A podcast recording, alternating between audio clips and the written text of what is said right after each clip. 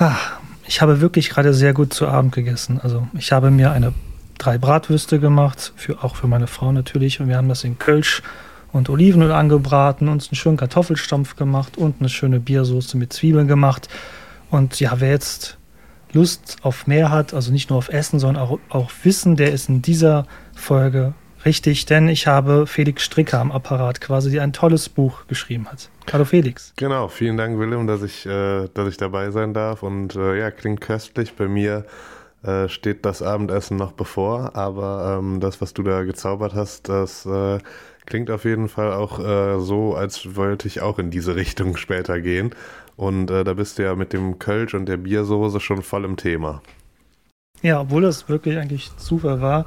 Und ich muss jetzt gerade ein kleines äh, Sakrileg zugeben. Ich trinke gerade auch ein Bier, aber es ist ein belgisches. Es ist kein Kölsch. Ach, das, äh, das würde ich auch so äh, nicht als Sakrileg sehen. Also ich denke mal, das ist ja auch irgendwie das Schöne, dass wir ähm, hier so eine Vielfalt haben. Und ich trinke auch sehr, sehr gerne belgisches Bier. Gibt es ja auch in Köln ein bis zwei schöne Läden, wo man das äh, auch äh, gut machen kann.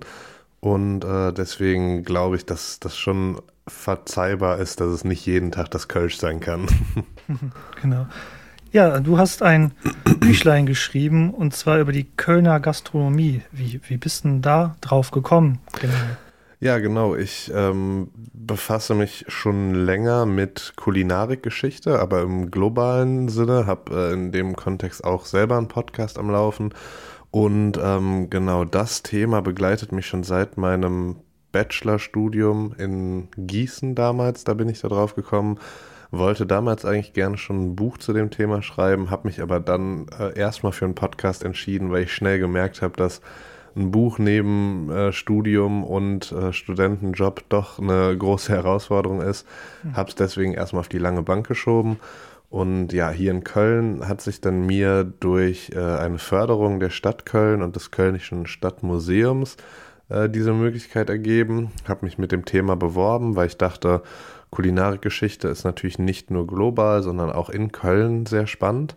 Ähm, habe dann auch prompt die Bewilligung bekommen und äh, ja, jetzt mittlerweile anderthalb Jahre später ist das Buch äh, tatsächlich in fertiger Form auf dem Markt und äh, ich bin sehr happy, wie es gelaufen ist mit dem Ergebnis und äh, kann auch sagen, dass der ganze Prozess sehr viel Spaß gemacht hat.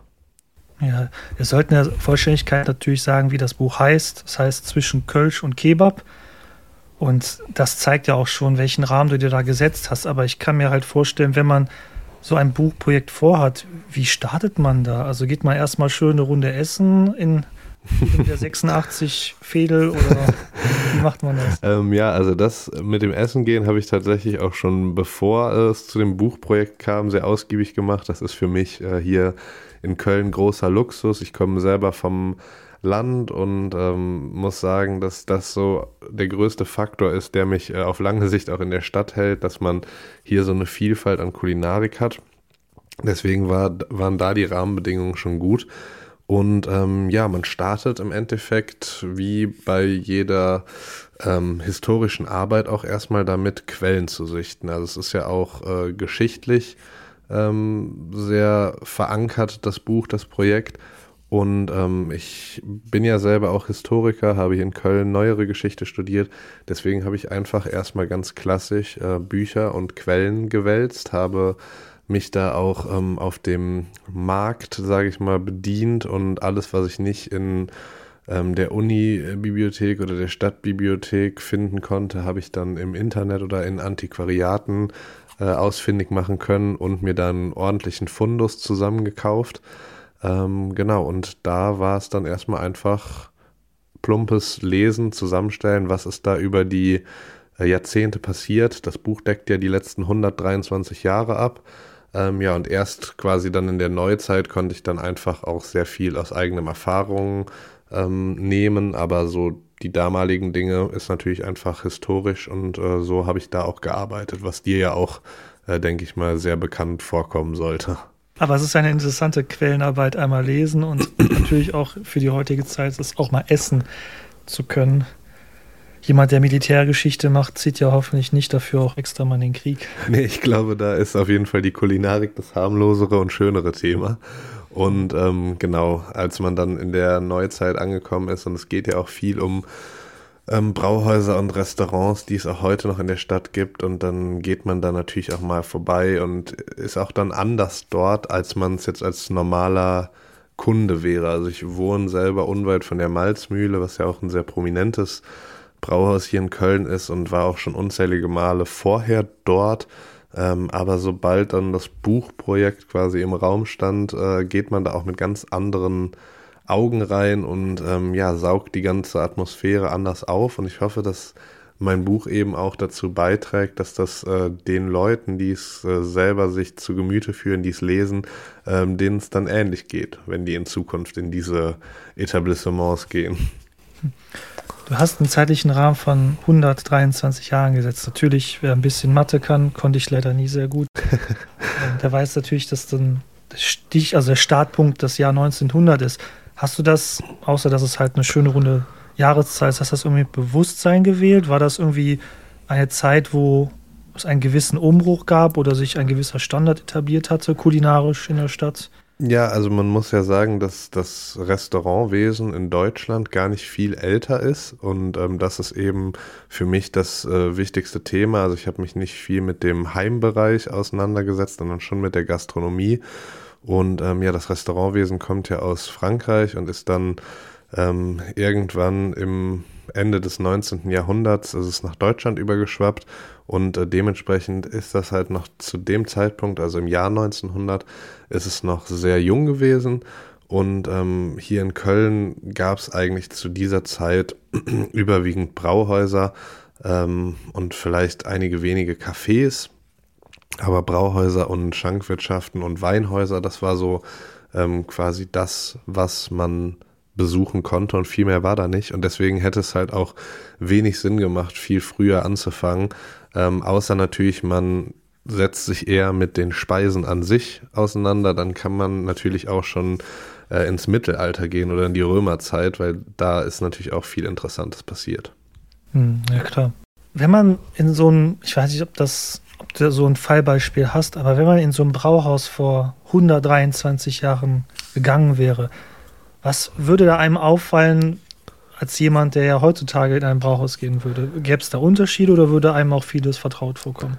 Ähm, also was einem zuerst vertraut vorkommen würde, wäre die klassische Brauhausarchitektur. Die hat sich nämlich tatsächlich äh, so gut wie gar nicht verändert. Also wenn man jetzt zum Beispiel das Pefken Brauhaus ähm, im Friesenviertel nimmt, das ist ja auch eine sehr prominente Anlaufstelle hier in der Stadt, dann kann man da eigentlich sehr gut sehen, wie die klassische Brauhausarchitektur vor 123 Jahren und in vielen Häusern auch heute noch ist.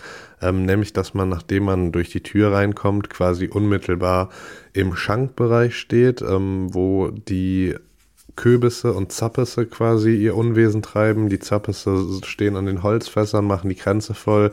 Äh, die Kürbisse sammeln die ein und zischen dann los. Und ähm, meistens begegnet man dann in diesem Bereich auch schon den ersten Gästen. Ähm, der Bereich wird auch Schwämme genannt, weil man in dem Bereich äh, das Bier nur im Stehen trinken kann. Es gibt keine Sitzmöglichkeiten zumeist und ähm, Speisen äh, ist dann auch eher für äh, den großen Saal vorbehalten, der jetzt beispielsweise im Pefken zum einen rechts und auch weiter hinten durch ist. Ähm, und so ist es auch damals schon gewesen. Also diese Unterteilung in den Flur, sage ich mal, der aber halt auch als ähm, Gaststättenraum genutzt wurde, wo halt viel getrunken wurde. Ähm, und die großen Säle, in denen auch gegessen werden konnte. Und dann ist in dem Kontext noch sehr interessant, und das hat sich definitiv, würde ich sagen, verändert zu heute, dass man im Kontext des Brauhauses oft von der eigentlich klassenlosen Brauhausgesellschaft spricht. Also dass in, vor allem in Köln es schon immer so war, dass äh, Leute unterschiedlichster Herkünfte dort zusammenkommen können und ähm, quasi ohne darauf Rücksicht zu nehmen, in Eintracht ihr Bier miteinander trinken und ihre Speisen essen. Ähm, das schreibt sich das Brauhaus auch heute noch auf die Fahne und ich denke, es ist auch ähm, durchaus in vielerlei Hinsicht nachvollziehbar.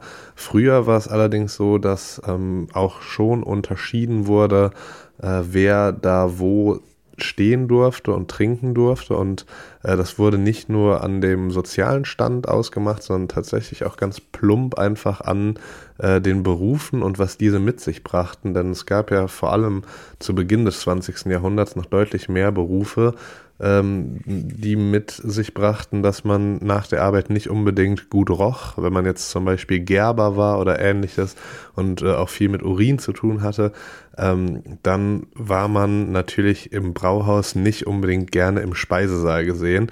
Und so hat man eigentlich schon unterschieden, dass äh, die Menschen des niederen Gewerbes, wie man es auch gerne genannt hat, dann höchstens in der Schwemme Platz finden konnten, beziehungsweise stehen konnten und dort Bier trinken durften.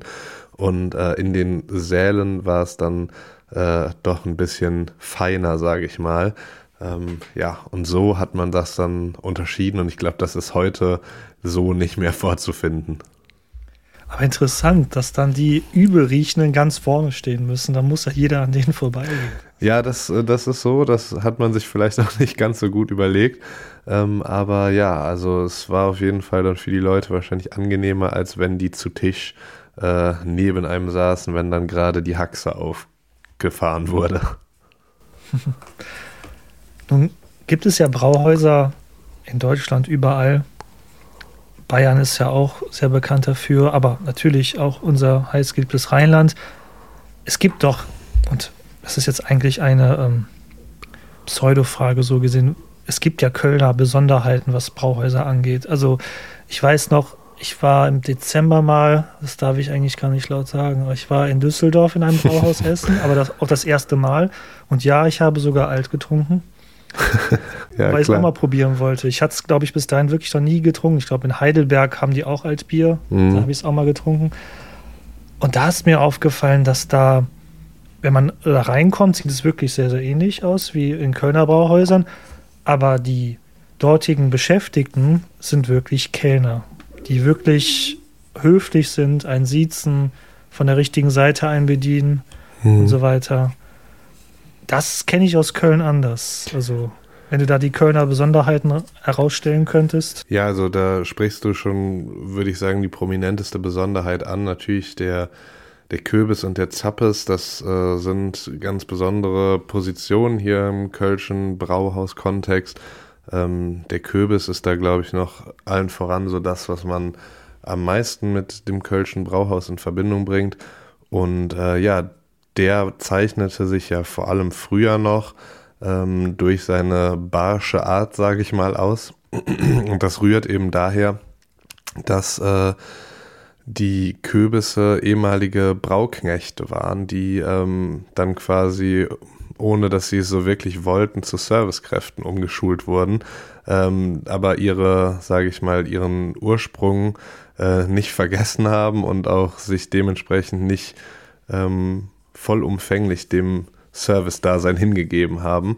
Äh, heute ist das auf jeden Fall anders. Es gibt viele, die das noch ähm, den Touristen und generell den Besuchern des Brauhauses, ähm, ja, sage ich mal, vorspielen wollen. Also ich würde sagen, es ist ganz anders, als es damals war. Das ist halt mittlerweile eher so eine gespielte, ähm, ja, wie sagt man, Barschigkeit ist das falsche Wort oder ist gar kein Wort, aber ich denke, man versteht, was ich, was ich sagen will. Und ähm, genau ansonsten ist natürlich auch die, die Kulinarik überall eine andere. Das steht ja auch im Fokus in dem Buch. Ähm, also ich habe schon mehrmals gesagt, dass man so ein Buch, wie ich es jetzt gemacht habe, kann man im Endeffekt äh, stellvertretend für Norden, Osten, Westen und Süden Deutschlands anhand einer Metropole dort machen. Also im Norden Hamburg, man nimmt oder Kiel, man nimmt in, in im Süden nimmt man München. Ähm, und da kann man dann natürlich immer andere kulinarische Besonderheiten herausstellen, die auch mit der Region zu tun haben. Also wenn man jetzt in den Norden gehen würde, dann wird man halt auch viele Fischgerichte finden, was ja auch irgendwo äh, Sinn macht. Und hier ist es halt eher wie man auch sieht an vielen Brauhausgerichten, Kartoffeln, Roggen, Blutwurst. Äh, das sind so die treibenden Kräfte. Und ähm, natürlich auch die Vergangenheit spielt da eine Rolle. Also in Köln merkt man auch in vieler Hinsicht noch den französischen Einfluss von der französischen Besatzung. Ähm, und man hat, wenn man den halben Hahn anguckt, eine Verbindung nach Holland, was ja auch regional verankert ist. Ähm, also da gibt es unzählige Besonderheiten. Ähm, da könnte ich wahrscheinlich aus dem Reden gar nicht mehr rauskommen. Ja, interessant, also hier Fun Fact, ich bin auch Niederländer. Ah, ja. Also ich habe die doppelte Staatsbürgerschaft. Ich habe es mir nicht ausgesucht, ist mir durch Geburt äh, so gegeben. Und wie oft habe ich einen halben Hahn gegessen, aber nie dran gedacht, dass es ja irgendwie mit den Handelsverbindungen nach eben Flandern oder Limburg oder sonst was zu tun haben könnte. Sehr interessanter Aspekt, ja. Ja, da war Köln auf jeden Fall ähm, ja auch, sage ich mal, als Handelsmetropole damals äh, ein guter Ort für jeglichen Umschlag. Also der Heumarkt war ja früher der Handelsplatz ähm, und da ist eigentlich alles, was man sich vorstellen konnte, über die Theke gegangen. Ähm, und interessanterweise auch, das wissen auch nicht so viele Leute, ähm, dass am Heumarkt früher eine äh, große Mühle stand und dort Malz geschrotet wurde für all die umliegenden Brauereien. Da gab es nämlich damals noch deutlich mehr, die sich um den Heumarkt quasi herum positioniert hatten und äh, dann auch mit angeschlossenem Brauhaus direkt. Und äh, ja, ein Überbleibsel ist eben die Malzmühle, die sich äh, dann auch im Hinblick auf die Mühle so den Namen gegeben hat, um da äh, nostalgisch dran zu erinnern.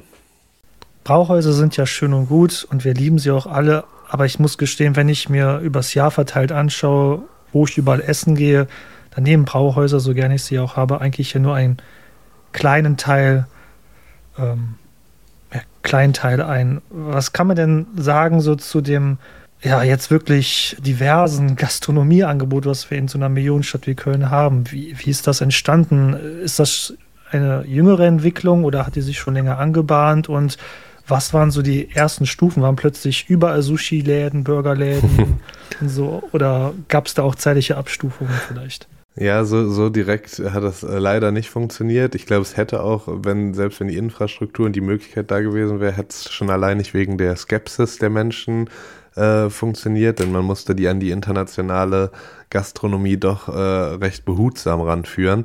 Ähm, und der Startschuss dafür waren ungefähr die 60er Jahre, in denen die Kulinarik eben durch die Gastarbeiter, die zu der Zeit auch nach Köln gekommen sind, äh, deutlich diverser geworden ist. Denn die hatten alle ihre eigenen Länderküchen natürlich mit im Gepäck und ähm, dann fing es erst an mit italienischer und griechischer Küche und äh, später dann auch türkische Küche.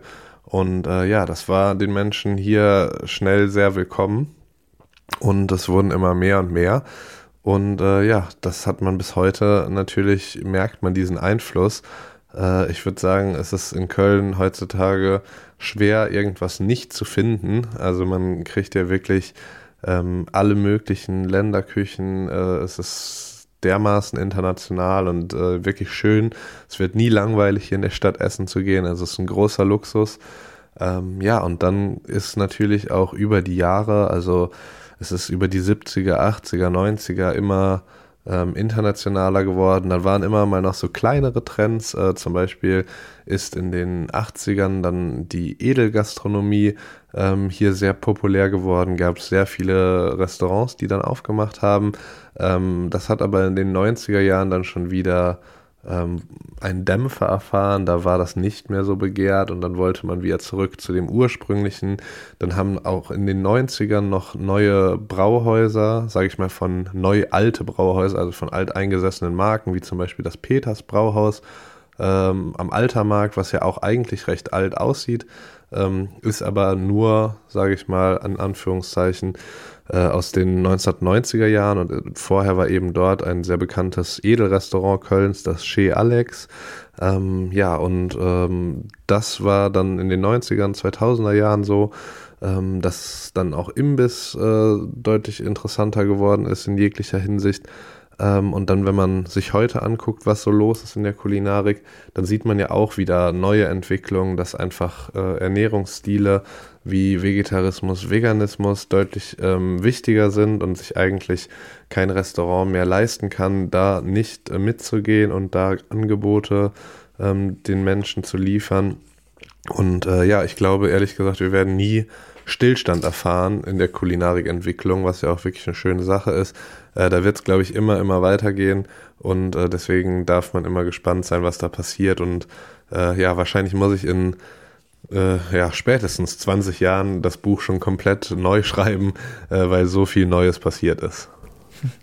Ja, die Edelrestaurants, ich finde, wenn das ein Edelrestaurant war, ich weiß nicht, es kann auch keine Schleichwerbung jetzt sein, weil das Restaurant gibt es nicht mehr. Es hat vor ein paar Jahren zugemacht. Da gab es ja das Daitokai. Ja, ja. Ich weiß nicht, ob du davon mal gehört hast. Ja, tatsächlich war ich auch schon da. ja, ich war drinnen so drei, vier Monate bevor die geschlossen hatten. Da war eine Arbeitskollegin von mir, die ist in Ruhestand gegangen und sie hat aber für Jahrzehnte gearbeitet und hat dann der Chef alle eingeladen, dorthin zu gehen. Und das war auch ein Erlebnis. Also. Ja, das Interessante da war ja wirklich, also ich weiß nicht, ob ich das so richtig in Erinnerung habe, aber ich meine, das ist doch äh, ein Restaurant, wo am Tisch quasi gekocht wurde, wo man quasi genau. rund um so eine Kochplatte gesessen hat, richtig? Genau. Ja. Die Messer geworfen, genau. Flammenwerfer und so. Also es war handwerklich sehr beeindruckendes Spektakel. Da wurde irgendwie so ein Nachtisch irgendwie kreiert, das dann brennender, also die hatte die Silhouette eines brennenden Domes. Also aus Zucker, kandierter Zucker oder irgendwie so. Also da muss ich ehrlich gestehen, habe ich ein bisschen auch mit einem äh, weinenden Auge drauf geguckt, als das Restaurant geschlossen hat, weil das ist für mich auch so eine äh, Kindheitserinnerung, weil wir da mal äh, irgendwann, wo wir mit der Familie was Großes zu feiern hatten, waren wir mal dort. Und äh, das fand ich auch als Kind natürlich extrem spektakulär. Und äh, als ich dann vor zwei, drei Jahren hier in Köln selber mal was zu feiern hatte, dachte ich, vielleicht geht man noch mal hin, aber ich glaube, da war es schon nicht mehr. Da waren die, die haben kurz vor Corona, glaube ich, zugemacht. Also nicht wegen Corona, aber die haben es schon irgendwie. Es war noch vor Corona, als ich ja. da drin war. Da hieß es schon, wir machen zu. Aber jetzt ist wiederum das Schöne, dass, äh, weil ich auch in der japanischen Küche sehr verankert bin, ist ähm, wahrscheinlich meine liebste Länderküche, äh, hat man ja hier in Köln schon unzählige neue Angebote, die sich ähm, etabliert haben. Und äh, ja, das macht einfach Spaß, da auf kulinarischen Streifzug zu gehen. Das klingt wirklich alles sehr spannend. Es hat mich hungrig gemacht auf Essen, aber auch das Buch zu lesen. Möchtest du vielleicht ein paar Eckdaten nennen, wie das Buch aufgebaut ist und vor allem, wie, wie kann ich es in, in, meine Hände bekommen? Ja, sehr, sehr gerne. Also ähm, ungefähr so, wie wir jetzt fortgeschritten sind, ist es chronologisch auch aufgebaut. Also ich habe ähm, nach einem Vorwort, einer kleinen Einleitung, gehe ich die einzelnen ähm, Jahrzehnte durch, erzähle im Buch so ein bisschen, was in den jeweiligen Jahrzehnten passiert ist und äh, münde dann irgendwann in der Neuzeit, liefere aber auch noch einen kleinen Ausblick in die Zukunft, was ich quasi für möglich halte, was demnächst noch passiert. Ähm, und genau, es ist historisch korrekt geschrieben, ähm, also alles wurde säuberlich recherchiert, kann man auch am Quellen- und Literaturverzeichnis äh, nachvollziehen. Aber trotzdem habe ich mir große Mühe gegeben, äh, dass es nicht zu trocken wird, habe äh, es versucht, äh, sehr unterhaltsam zu schreiben und ich glaube, äh, das lädt auch wirklich zum Schmunzeln ein und ähm, da kann man an ein oder anderem ähm, Schmankerl hängen bleiben oder an der Anekdote, äh, die eben auch äh, mit Köln dann zusammenhängt. Es ist eine Jecke-Stadt und da sind viele Jecke-Geschichten passiert. Äh, deswegen glaube ich, langweilt man sich nicht beim Lesen. Äh, es sind 144 Seiten, das heißt, äh, man kommt da auch, glaube ich, ganz gut durch. Es ist, glaube ich, sehr äh, sehr angenehm zu lesen vom Flow her. Also ich hoffe, es wird nicht langweilig irgendwann, aber da bin ich mir sicher. Und wenn es dann doch mal zu viel, zu viel Text sein sollte, dann haben wir auch äh, dafür gesorgt, dass schönes Anschauungsmaterial drin ist. Ähm, es sind äh, über 25 Fotografien, die wir alle selber angefertigt haben ähm, von Brauhäusern, von Imbissen hier in der Stadt, ähm, also auch Bilder, die man so vorher noch nicht gesehen hat und passend dazu ähm, von einem befreundeten Künstler dann noch an die 20 Illustrationen, ähm, die dann auch zum Beispiel Kölsche Kulinarik-Klassiker zeigen. Also wir haben versucht, den halben Hahn optisch einzufangen und Himmel und Erd und äh, ja, noch viel mehr. Das kann man dann im Buch ergründen und sehen. Ähm, ja, und Möglichkeiten, das zu kaufen, gibt es einige. Also es ist in ähm, in ein paar Buchhandlungen hier in Köln untergebracht. Es ist unter anderem ähm, in der Buchhandlung Bittner, unweit von der Ehrenstraße, also in der Innenstadt. Ähm, es ist in den beiden Filialen vom Der andere Buchladen, einmal in Sülz im Weihertal äh, und in der Südstadt unten am Ubierring. Es ist in Ehrenfeld in der Buchhandlung Bund erhältlich. Und ähm, genau, ich versuche es immer in noch mehr zu bringen. Ähm, bin aber auch momentan sehr eingespannt, weil es gleichermaßen auch einen Online-Verkauf gibt, den ich halt alleine organisiere und äh, mich auch um den Versand kümmere. Deswegen kann man, wenn man einfach zwischen Kölsch und Kebab äh, in gängige Suchmaschinen eingibt, äh, wird der Shop kommen. Es ist ein äh, Big Cartel Shop, das ist ein Dienstleister, der Shop-Strukturen ähm, quasi anbietet, den ich nutze. Ähm, aber der ganze Versandverkauf läuft über mich. Man kann über PayPal äh, bezahlen. Das heißt, alles ist äh, sicher und man braucht sich keine Sorgen machen und kann sich darauf verlassen, dass äh, das Produkt dann auch schnellstmöglich bei einem ankommt, denn das übernehme ich hier selber in meinem kleinen Studio und äh, ja, freue mich dann über jede einzelne Bestellung sehr. Und ähm, wer eine Widmung möchte, ist auch immer sehr willkommen, kann man einfach auf dem Online-Formular äh, mit angeben, dann mache ich das sehr gerne, freue mich da auch immer drüber. Und äh, ja, es liegt bei 22 Euro preislich, ähm, habe mich da versucht äh, am Kölschen 11.11. .11. zu orientieren. ähm, so kommen wir auf die 22. Und äh, ja, ich glaube, dafür ist das Geld auch gut angelegt, denn wir haben es sehr hochwertig produzieren lassen. Also ich freue mich da äh, auch, dass das Produkt so geworden ist und kann da auch äh, mit Fug und Recht behaupten, dass es gut daherkommt. Wenn du irgendwann den zweiten Teil geschrieben hast, kannst du es ja im Doppelpack verkaufen als 4711. Ja, das, das, das werde ich mir, die Idee klaue ich dir direkt. Das ist eine mega gute Idee. Ja, und dann springt vielleicht auch ein Sponsoring, obwohl, warum sollte ein Parfümhersteller ein Gastrobuch sponsern? Na, ja, in Köln weiß man ja nie. Eben, jeder kennt sich, jeder hilft sich. Alles, alles, es klingt alles sehr, sehr spannend. Ich spoiler nicht, aber ich muss es unbedingt fragen. Ist da die Geschichte mit Clinton drin? Die Geschichte mit Clinton ist natürlich drin. Ähm, ich will da auch nicht zu viel vorwegnehmen, ähm, aber ich denke, wir können ähm, schon mal vorab sagen, dass äh, der ehemalige US-Präsident in äh, Deutschland zu Besuch war beim G8-Gipfel, war es, glaube ich, damals, ähm, und hier gerne die Kölsche Kulinarik äh, ergründen wollte, ähm, da aber auf gewisse Hindernisse. Ja, das äh, wollen wir nicht. Also, es ist wirklich eine Geschichte zum Lachen. Ja. Also, wir wollen das nicht spoilern. Genau, aber es ist das, im Buch drin. Ja. Äh, genauso wie viele andere äh, Kölsche Anekdötchen, sei es die äh, Rich Modis-Sage äh, oder ähm, was es mit dem Wegschnappturm am Rheinufer auf sich hat. Also ich glaube, da kann man wirklich an der einen oder anderen Stelle doch durchaus schmunzeln. Es klang auch alles super. Also, liebe Leute, wenn ihr das Buch haben wollt, holt es euch. Felix hat ja gesagt, wie ihr euch das nach Hause oder im Geschäft holen könnt. Also, Leute, macht es und holt euch zwischen Kölsch und Kebab oder was andersrum, warte. Nee, so ist es. Doch. Das war mein Gespräch mit Felix über sein Buch Zwischen Kölsch und Kebab Geschmacksgeschichte aus dem Veedel. Den Link zu seinem Buch und natürlich auch zu seinem eigenen Podcast verlinke ich euch natürlich in den Show Notes. Ich hoffe, wir konnten euch hungrig machen, nicht nur auf Essen, sondern auch auf mehr Wissen. Und ja, bis zum nächsten Mal. Die reguläre Folge kommt natürlich am Montag. Aber auch hier an dieser Stelle kurz vor Ende möchte ich mein Angebot erneuern. Habt ihr ein interessantes Geschichteprojekt? Ihr könnt es gerne bei mir vorstellen. Ich würde mich freuen, mit euch darüber zu plaudern. Also, vielen Dank fürs Zuhören und Maret Jod.